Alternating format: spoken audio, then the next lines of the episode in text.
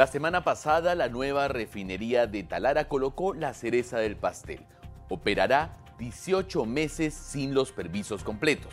¿Por qué este megaproyecto es, a todas luces, una mala inversión?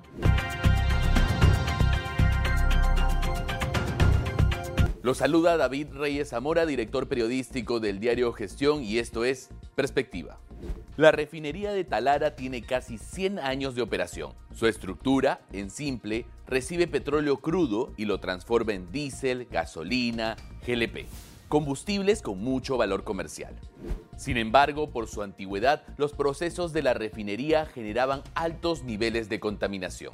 Bajo ese argumento, durante el gobierno de Ollanta Humala, en el 2013, se aprobó un proyecto de ley para viabilizar su modernización y en el 2014 se colocó la primera piedra. El costo de la refinería de Talara, administrada por Petroperú, la empresa pública más grande del país, es la primera razón por la cual creemos que es una mala inversión. Cuando el megaproyecto inició hace casi 10 años, su costo bordeaba los 2 mil millones de dólares y dramáticamente terminó casi triplicando este monto.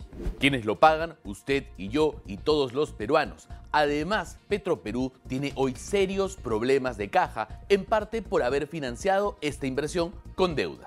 La Contraloría estimó que Petroperú generó perjuicios por 1.115 millones de soles en la modernización de la refinería de Talara por las demoras en contrataciones.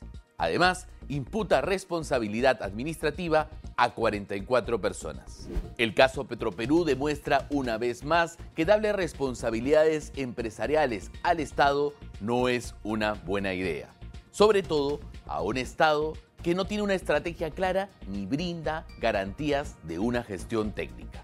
El economista Carlos Paredes, quien fue presidente de Petroperú, lo explicó así en gestión. ¿Por qué destinamos escasos recursos públicos a construir una refinería? ¿Para qué financiar empresas públicas con todos los problemas que tienen en vez de construir y operar hospitales? Como si la experiencia con la refinería no bastara, en una reciente entrevista que dio a gestión el ministro de Energía y Minas, Óscar Vera Cargurevich, dijo que los lotes de Talara deben regresar a manos de Petroperú. Nuevamente, el Estado buscando un rol protagónico. Revisemos el argumento. La producción en esos lotes tiene un bajo costo, está en marcha y no requiere inversiones. Sacar un barril de petróleo está entre 8 dólares a 10 dólares en Talara en el mercado de crudo lo venden a 80 a 85 dólares.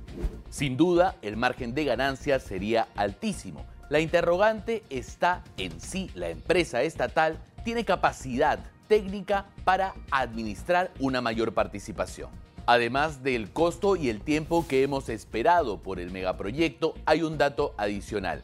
La refinería tiene una capacidad para refinar 95 mil barriles de petróleo al día.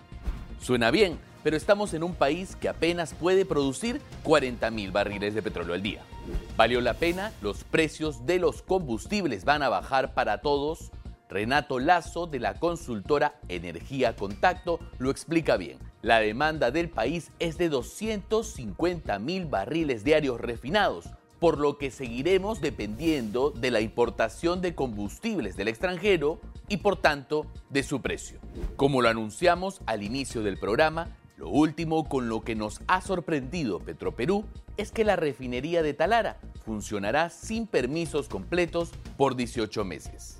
Así lo ha dispuesto el Ministerio de Energía y Minas a través de un decreto en el que limita las funciones de Ocinermin sobre este proyecto que opera recién al 30% de su capacidad desde inicios del mes.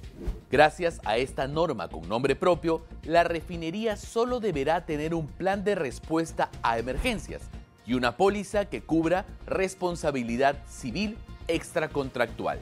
Si bien ya estamos montados sobre el caballo, la refinería de Talara es un error que nos debe dejar una lección y que no debemos repetir. Eso ha sido todo por hoy. Nos vemos en el siguiente Perspectiva. Hasta la próxima.